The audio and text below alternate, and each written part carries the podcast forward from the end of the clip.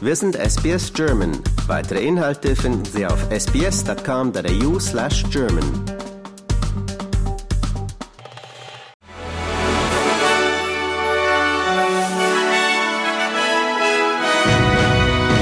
Sie hören den SBS German News Flash an diesem Donnerstag, den 23. November. Mein Name ist Daniel Georgakos. Heute soll im Laufe des Tages die viertägige Waffenruhe in Gaza beginnen. Zudem wurde nach wochenlangen Verhandlungen am Mittwoch ein Abkommen über den Austausch von Geiseln erzielt. Auch weitere humanitäre Hilfe für den Gazastreifen soll ermöglicht werden. Die Freilassung von ersten Geiseln aus dem Gazastreifen wird nach offiziellen israelischen Angaben jedoch nicht vor Freitag stattfinden. Die Hintergründe für die Verzögerung sind unklar. Premierminister Anthony Albanese begrüßte den Waffenstillstand und sagte, Australien sei sehr besorgt über den Konflikt. In den Niederlanden ist die Partei des Rechtspopulisten Gerd Wilders einer Prognose zufolge als stärkste Kraft aus der Parlamentswahl hervorgegangen.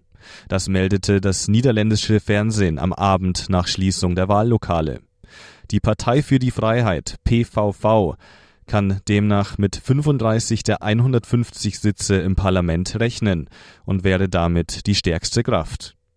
Wenn sich die Prognose bestätigt, wäre es das erste Mal, dass eine rechtspopulistische Partei eine niederländische Parlamentswahl gewinnt. Zwei Menschen sind bei einer Autoexplosion am Grenzübergang zwischen den Vereinigten Staaten und Kanada ums Leben gekommen. Das FBI untersucht derzeit den Vorfall. Behördenangaben zufolge gebe es keine Hinweise auf einen terroristischen Hintergrund. Der kanadische Premier Justin Trudeau sagte, dass vier Grenzübergänge als Vorsichtsmaßnahme geschlossen worden seien. Alle von der australischen Regierung genehmigten befristeten Visaanträge für palästinensische Flüchtlinge wurden im Rahmen des normalen Visaverfahrens gestellt. Das gab Außenministerin Penny Wong bekannt. Etwa 1800 Menschen in Israel und etwas mehr als 800 Menschen im Gazastreifen haben ein australisches Visum erhalten. Die Schweizer Regierung hat grünes Licht für die Ausfuhr von insgesamt 25 Leopard 2 Panzern nach Deutschland gegeben. Die Kampfpanzer sollen an den Hersteller Rheinmetall Landsysteme zurückverkauft werden.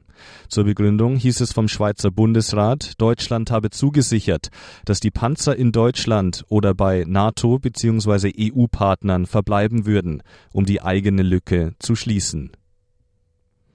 Die australische Regierung will mehr in erneuerbare Energien investieren.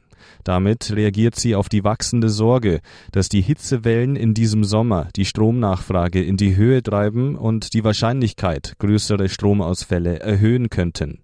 Bis 2030 will die Regierung einen Anteil von 80 Prozent an erneuerbaren Energien erreichen. Energieminister Chris Bowen äußerte sich noch nicht zu einer konkreten Investitionssumme.